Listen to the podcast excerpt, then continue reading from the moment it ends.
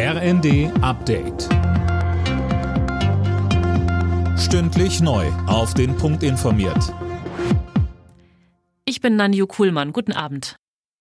Die sieben größten westlichen Industrienationen haben der Ukraine weitere unbefristete Hilfe zugesichert. Das hat Deutschlands Kanzler Scholz nach einer Videoschalte mit den G7 gesagt.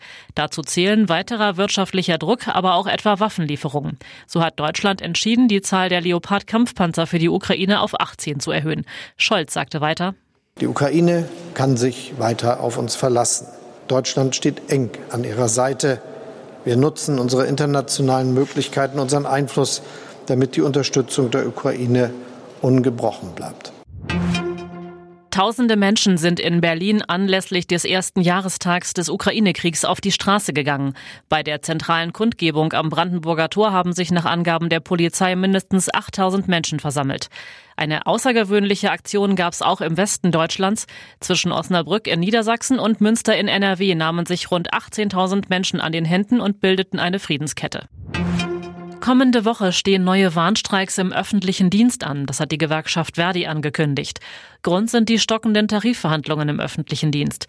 Alina Triebold, womit ist denn da zu rechnen? Also da werden vielerorts wieder Kitas geschlossen bleiben, auch Kliniken und Verwaltungen werden bestreikt. Und auch an einigen Flughäfen droht Stillstand. Zum Beispiel betroffen Köln, Bonn und Düsseldorf. Da sind das Bodenpersonal und die Angestellten der Luftsicherheit aufgerufen, die Arbeit niederzulegen.